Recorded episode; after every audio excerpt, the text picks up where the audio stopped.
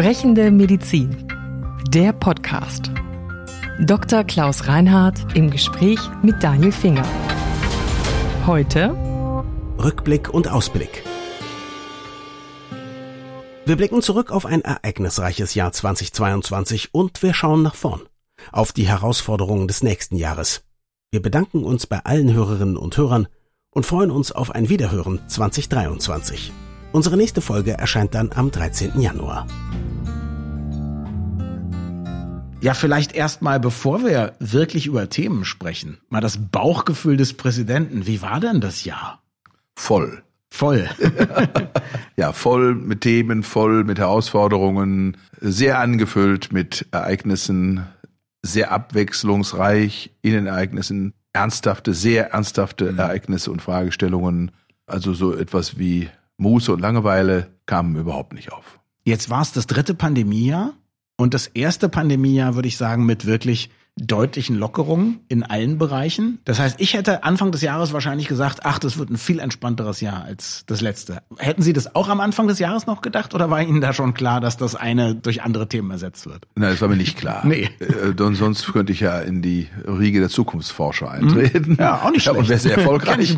wäre sehr erfolgreich. Nein, das war mir natürlich nicht klar. Ich hätte auch gedacht und mir natürlich gewünscht, dass sozusagen mit dem Abklingen der Pandemie und den rund um die Pandemie etwas entspannenderen Ereignissen man vielleicht tatsächlich ein Jahr hätte haben können, was nach den beiden vorangegangenen Pandemiejahren, die ja anstrengend waren für alle Beteiligten in unterschiedlichster Weise, dann vielleicht ein bisschen Gelegenheit Luft holen gegeben hätte. Mhm. Das ist natürlich dann durch den Krieg in der Ukraine schnell verändert worden und beschäftigt uns natürlich bis heute. Das stimmt. Und am Anfang des Jahres haben wir noch über Impfpflicht oder über Einflussnahme auf Leute, also auf sogenannte Impfunwillige gesprochen und so weiter. Das ist, glaube ich, dann auch natürlich angesichts der vielen anderen Ereignisse ein bisschen ins Hintertreffen geraten. Glauben Sie, das haben wir ausgeschossen fürs nächste Mal, wenn das auf uns zukommt? Oder haben wir die Diskussion eher, sagen wir mal, mit einer Pausetaste angehalten? Nein, das nicht unbedingt. Das glaube ich nicht. Aber mhm. ich glaube schon, dass all diese Diskussionen, die auch Manöverkritik, die Reflexionen, die wir jetzt anstellen, mit Sicherheit hilfreich sind mhm. und sein können und werden, falls wir nochmal wieder eine in absehbarer Zeit tatsächlich eine Pandemie haben sollten. Ich bin so ein bisschen, ich finde diese Kassandren, die unser Land bevölkern, die inspirieren mich wenig. Ja und dass die Leute sagen, ja, die nächste Pandemie kommt ganz bestimmt und ganz schnell. Also das weiß ich nicht, ob das wirklich so sein wird. Mhm. Natürlich die rein theoretische Situation angesichts der hohen Bevölkerungsdichte in der Welt und andere Faktoren, Klimawandel und alles, was wir ständig und auch mit abdiskutiert haben, sind Voraussetzungen, die das Auftreten einer solchen Pandemie wahrscheinlicher machen. Mhm. Überhaupt keine Frage. Was denn dann tatsächlich passiert in der Biologie, ist nicht vorhersehbar. Und insofern kann es durchaus sein, dass wir wieder 50 Jahre vergehen oder auch mehr mhm. oder auch weniger, bis wir eine wirkliche tatsächliche Pandemie beobachten können. Und wie auch immer, glaube ich, dass der Umgang mit dieser und den vielen Dingen, die wir haben klären können und müssen, uns besser dann dastehen lässt mhm. als vor dieser hier oder im Rahmen dieser Pandemie. Und jetzt habe ich das Gefühl, auch die heftige Diskussion darüber, ob jetzt die nächste Variante die Killer-Variante ist oder nicht und so, das habe ich das Gefühl, ist auch abgeebbt. Haben wir gesellschaftlich, politisch irgendwie einen Konsens gefunden, dass Corona jetzt gemanagt wird, aber vielleicht doch nicht so schlimm ist, oder? Nicht mehr. Also ich glaube, wenn wir uns angucken, was die Wissenschaft dazu sagt, Herr Drosten hat sich dazu in der letzten Woche ziemlich deutlich geäußert, geäußert, dass er relativ entspannt ist, was den weiteren Verlauf angeht, weil er davon ausgeht, dass wir einen hohen Grad an Immunität in der Bevölkerung mhm. haben, der auf natürliche oder auch durchs Impfweise oder durchs Impfen entstanden ist. Das teile ich, habe ich ja schon eine ganze Weile geteilt. Mhm. Ich bin davon ausgegangen, dass wir nicht eine ja. sehr heftige Herbst- und Winterwelle kriegen würden, die wir auch nicht haben, mhm. jedenfalls bis jetzt nicht. Und ich glaube auch nicht, dass sie nochmal kommen wird. Und wenn man sich anguckt, trotzdem glaube ich, sind wir in Deutschland immer noch ein bisschen, tun uns noch ein bisschen schwer, mit einem selbstverständlichen Umgang. Wenn wir uns angucken, alle Länder um uns herum, praktisch alle, mhm. haben fast alle Corona-Maßnahmen ausgesetzt und gehen jetzt damit um, wie man mit solchen Erkrankungen umgehen mhm. sollte. Und zwar immer. Mhm. Auch ohne Infektionsschutzgesetz und ohne Notmaßnahmen. Nämlich umsichtig, vernünftig, rational, selbstständig, erwachsen. Das sind die Dinge, die uns leiten müssen. Und dann ist völlig klar, jemand, der eine Atemwegserkrankung hat und viel Huste und Auswurf hat, der ist ansteckend, der bleibt gefälligst zu Hause mhm. und setzt sich nicht in die S-Bahn, aber jedenfalls nicht ohne Not. Und das tut er so lange, bis er einigermaßen symptomfrei ist oder seine Situation sich so verbessert hat, dass man davon ausgehen kann, dass sein Ansteckungsgrad deutlich niedriger ist und dann begibt er sich wieder zur Arbeit oder auch in anderen Settings. Und ob er jemand jetzt eine Maske tragen möchte, ja oder nein, glaube ich, ist auch etwas, was man ein bisschen mehr ins Ermessen des Einzelnen stellen kann und ob man jetzt unbedingt noch in öffentlichen Räumen wie dem öffentlichen Nahverkehr, dem Fernverkehr etc. Masken tragen als Pflicht aussprechen möchte, ist eine politische Entscheidung. Ich glaube, sie hat dann am Schluss den Verlauf eine nur mittelprächtige Einwirkung. Mhm. Und wir müssen, wie gesagt, lernen, ein bisschen mit mehr Selbstverantwortung und Augenmaß damit umzugehen. Mhm. Also ich kann nur sagen, es hustet und schnieft um mich rum im Supermarkt, aber ich trage dort eine Maske und ich hatte in diesem Herbst noch keine Erkältung. Ist doch alles wunderbar. Ich kann nur sagen, dass wir im Moment in den deutschen Kliniken, Kinderkliniken pickepackevolle Stationen haben mit Kindern mit Atemwegserkrankungen im Wesentlichen des RSV-Virus, ausgelöst mit einem riesigen Rebound-Effekt, war mhm. wahrscheinlich, weil all diese Kinder mit Maske und wenig sozialem Kontakt diese Infekte in den letzten zwei, drei Jahren nicht durchgemacht mhm. haben. Und das kommt jetzt mit Macht und Heftigkeit stärker. Das ist das Argument auf der anderen Seite des mhm. Spektrums. Ja, aber das Schöne ist, dass das jeder für sich entscheiden kann und so, das ist doch, das ist doch so, super. Genau. Und, und ich habe ja auch noch Sozialkontakte ohne Maske. So, Nur nicht so, im Supermarkt. so, darum, genau. darum geht es und das sozusagen irgendwie gelassen hinzukriegen. Ja. Und sozusagen menschenfreundlich und sagen, jeder macht's nach seiner mhm. Fasson. Ja. Ja. Aber natürlich schon mit einem bisschen Blick aufs Ganze, das schon. Es kann nicht jeder einfach alles tun, was er will. So geht's auch nicht in einer freiheitlichen Gesellschaft. Die hat die Freiheit des Einzelnen schon da, wo sie die des anderen tangiert. Kategorische Imperativ von Immanuel Kant. Und den sozusagen, ob nun so wörtlich oder im übertragenen Sinn, ein wenig in seinem Handeln und Tun zu berücksichtigen, ist, glaube ich, einem vernunftsbegabten Wesen angemessen. Und wann schaffen wir es schon mal in einem Abschnitt, Kant und den alten Fritz unterzubringen? Also das finde ich eben. super, ja? ja? Also das ist ja. altes Preußen, altes Preußen. genau. Ähm, jetzt haben Sie schon angesprochen, es war Krieg in der Ukraine. Es gab da vor allem zwei Dinge, die ich bemerkenswert noch in Erinnerung habe. Einmal gab es das Portal Ärztinnen und Ärzte für die Ukraine. Das andere war, sie haben sich sehr stark eingesetzt, dass Geflüchtete aus der Ukraine sehr schnell medizinisch versorgt werden. Beides hat geklappt. Beides hat geklappt, ja, glücklicherweise. War ein kleiner Beitrag, den wir als ein Mini-Rädchen in einem mhm. größeren Regelwerk haben beitragen können. Und es ist eigentlich natürlich trotzdem erschreckend, wie wir uns an diese Existenz dieses Krieges gewöhnt haben. Mhm. Ja, wie wir also sozusagen völlig selbstverständlich davon lesen, was nun da gerade passiert. Mhm. Und es gibt Verletzte, Tote und unglaublich zerstörte Städte. Eine Infrastruktur, die an ganz vielen Stellen so zerstört ist, dass man von Null anfangen muss. Mhm. Und Leute vergessen das auch deshalb, weil es nicht mehr immer jeden Tag auf Platz eins der Schlagzeilen ist. Richtig. Ja. Meine Frau gibt Unterricht für Migranten, Deutschunterricht mhm. auf ehrenamtlicher Basis ja. in einem Bielefelder Gymnasium und in einer internationalen Klasse. Und da sind jetzt jede Menge ukrainische Kinder, die gar kein Deutsch können und mhm. wo es schwer ist, ohne Übersetzer und ohne Hilfe mit denen zurechtzukommen. Bevor wir zu was Schönem kommen, nämlich dem zurückliegenden Geburtstag, noch was, was nicht so schön ist. Wir haben über die Neupatientenregelung und das GKV-Stabilisierungsgesetz gesprochen. Da ging es um Leistungskürzungen durch die Hintertür. Und Sie sind ja immer sehr, sagen wir mal, diplomatisch, aber ich hatte schon den Eindruck, Sie und Ihre Kolleginnen und Kollegen sind richtig sauer, dass das so gemacht wurde. Ja, das war eigentlich ohne Rücksprache mit mhm. den Ärzten. Also man hätte ja sagen können, gut, es fehlt uns Geld, mhm. alle müssen einen Beitrag leisten, auch die Ärzteschaft. Was könnte euer Beitrag mhm. sein? So hätte man es ja auch ja. machen können. Jetzt tun sich alle schwer dazu sagen, wir geben nach und mhm. unser Beitrag ist das und das. Also hätte auch ein bisschen wahrscheinlich gebraucht, bis man da auf mhm. was gekommen wäre, aber man hätte vielleicht was gefunden. Ja. Ja. Jetzt ist es so, dass diese Regelung mit diesen neuen Patienten natürlich eine Regelung ist, die eigentlich nicht alle gleich trifft. Manche Fachrichtungen, manche Kollegen mehr als andere, so ein bisschen ungleich verteilt. Mhm. Und es ist dann einfach auch blöd, wenn etwas, was gerade eingeführt worden ist, auf das sich alle nun eingestellt haben, auf das sich alle auch organisatorisch eingestellt haben, weil das mit einem Federstrich von der Politik wieder eingesammelt wird. Dann von derselben das, Politik, die ja, ja von denen, die es getan haben. Wenn jemand einen neuen so, Patienten bekommt, ja, braucht er mehr so. Zeit. Also das also das bekommen, ist, ist ja eine Logik dahinter. Das, ne? So ist ja. es und das verwirrt, das demotiviert, das verunsichert und hat viele Begleiteffekte, die man nicht unterschätzen sollte. Insofern haben wir uns darüber ziemlich geärgert. Mhm. Ansonsten glaube ich, ist es so, dass in diesem Gesetz, auch das hatten wir hier festgestellt, man auch das Defizit, was sich in der gesetzlichen Krankenversicherung ansammelt und ankündigt, mit aus meiner Sicht und unserer Sicht inhaltlich systematisch logischeren Maßnahmen hätte mhm. beseitigen können. Also zum Beispiel, wie schon gesagt, Erhebung von Sonderabgabe auf Alkohol mhm. und Tabak. Ja. Ins Gesundheitswesen direkt zu überführen. Genau, wir hatten auch gesprochen ja. über einen ermäßigten Mehrwertsteuersatz auch, für Arzneimittel. Auch das zum Beispiel. Zum Beispiel ne? Oder das sind Dinge, wo man sagen muss, sie sind ganz logisch, die passen, die sind inhaltlich ja kongruent zum Problem und zur Problemstellung. Und ja, ich glaube, dass man überhaupt Politik so begreifen muss, mhm dass die Maßnahmen, und das ist ja immer, Politik hat ja zwei wesentliche Aufgaben. Das eine ist, einen Interessenausgleich mhm. in einer Gesellschaft zu organisieren, herzustellen. Und das andere ist, Probleme zu lösen, mhm. die sich im Laufe des Lebens oder des Fortgangs einer Gesellschaft ergeben. Von extern aufoktroyiert mhm. oder auch immanent intern entstehend. Und intern immanent ist zum Beispiel die demografische Entwicklung der Bevölkerung mhm. und extern wäre jetzt zum Beispiel der Ukraine-Krieg und die Klar. Energiekrise, mhm. die sie daraus entwickelt hat. Und das ist eine riesige Aufgabenstellung und ich beneide keinen Politiker darum und bin auch der Letzte, der ein dümmliches allgemeines Politiker-Bashing betreibt. Aber ich habe schon einen gewissen Anspruch an die, die sich dem Thema widmen und sich wählen lassen und dann natürlich schon auch ein hohes Maß an Entscheidungsmacht mhm. gewinnen auf diese Weise, auf Zeit zumindest, aber die haben sie. Mhm.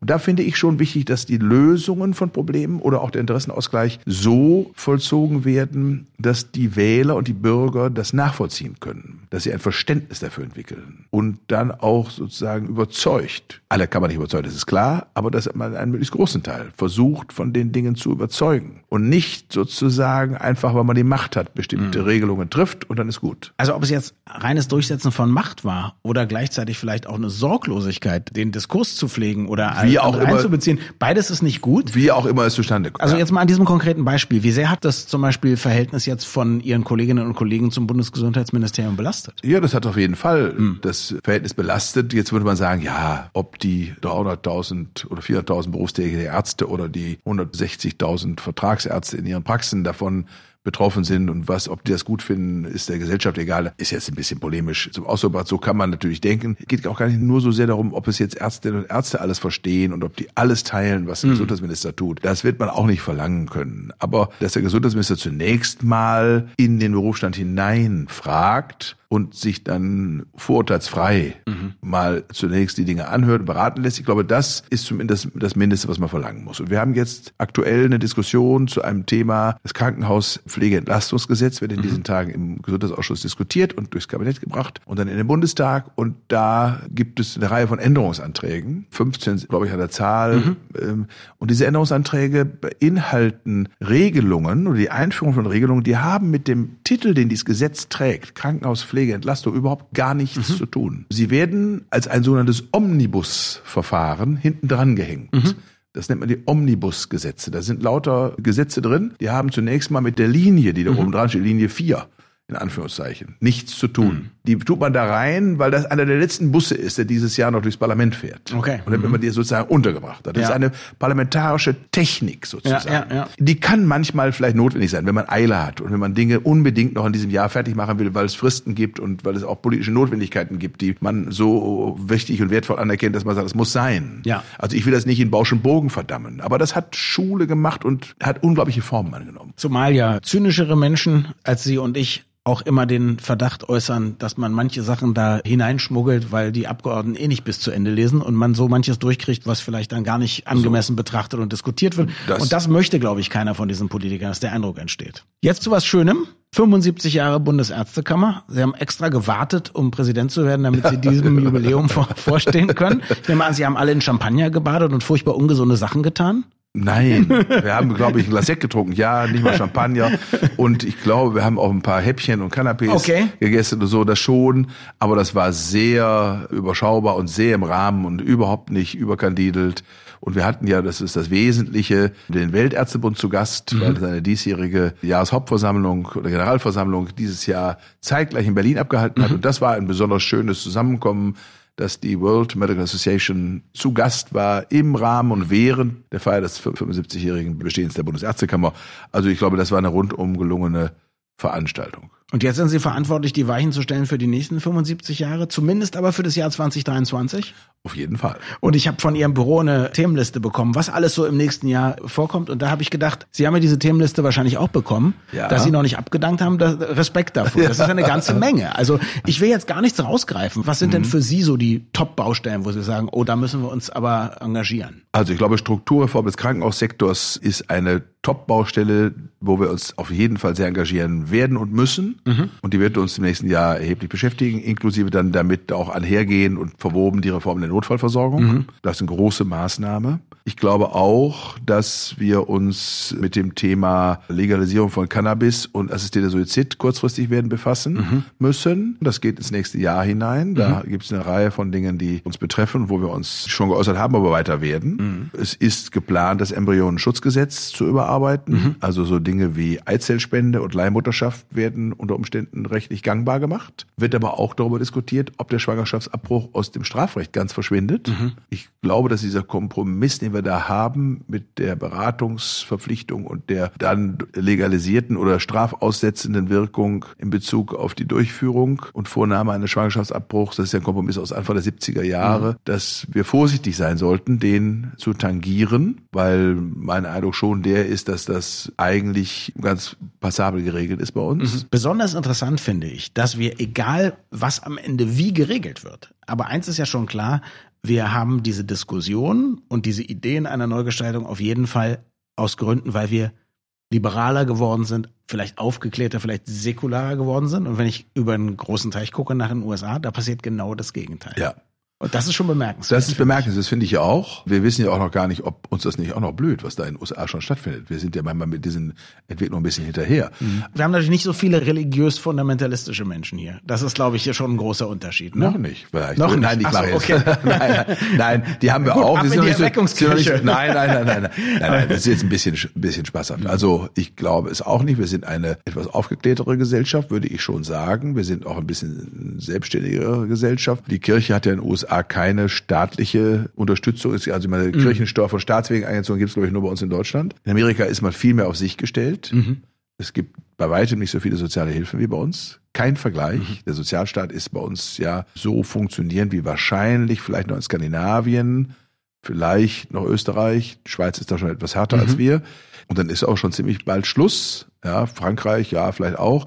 Aber es gibt wenige Länder, es ist dann schon sehr auf Mitteleuropa beschränkt, in denen der Sozialstaat so funktioniert. Und ich glaube, in einem Land, in dem der Sozialstaat nicht so funktioniert, Menschen dann vielleicht tatsächlich in Armut und Not zurechtkommen müssen, dass die sich dann vielleicht an Heilsversprechen klammern könnte. Mhm. Jetzt, wenn man darüber philosophiert, womit hängt das zusammen? Auch ein Grund dafür vielleicht sein, dass für die klerikalen Bewegungen, äh, wie sie in den USA zahlreich zu beobachten sind, stärker sind. Und mhm. dann sind sie natürlich mit all ihrer Programmatik auch da. Und dazu zählt dann eben auch die Ablehnung des Schwangerschaftsabbruchs.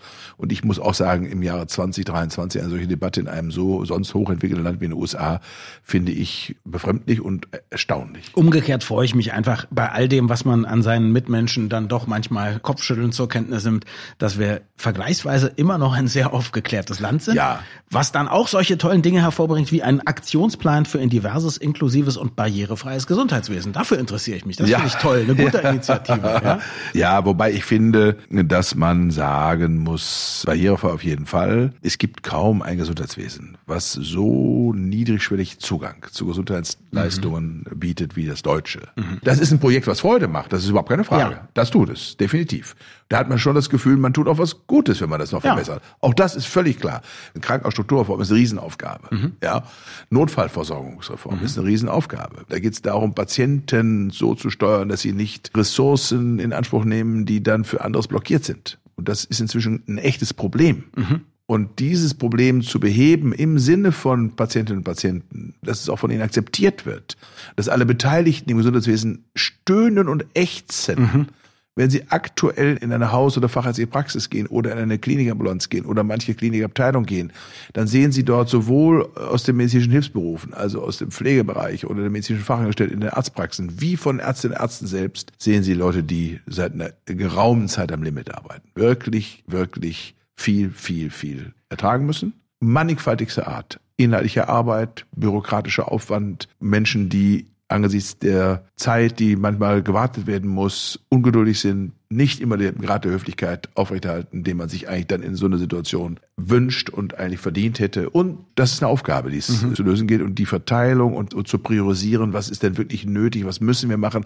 was lassen wir vielleicht auch, was nicht mehr leistbar ist. So viele Aufgaben stellen. Und die sind jetzt nicht so freudemachend auf den ersten Blick, wie es sozusagen diese sinnstiftende Tätigkeit mhm. ist, wenn man sich um Menschen mit einer Behinderung strukturell kümmert. Aber sie sind am Schluss von unglaublicher Wichtigkeit und tragen wenn sie gut gelöst sind, dazu bei, dass wir dieses Form von gesundheitlicher Versorgung auch in Zukunft haben werden. dann wünsche ich Ihnen auf jeden Fall, dass Sie sich sehr viel und sehr lange mit Themen beschäftigen können, die einfach nur schön sind, wohl wissend, dass es die anderen auch geben wird und wir werden uns über beide unterhalten. Ganz herzlichen Dank. Vielen Dank fürs Zuhören. Sprechende Medizin ist eine Produktion von Men in Text in Zusammenarbeit mit der Bundesärztekammer. Die Redaktion hatte Daniel Finger. Unsere Musik stammt von Klaas Oehler. Wir freuen uns über Feedback an podcast.brek.de.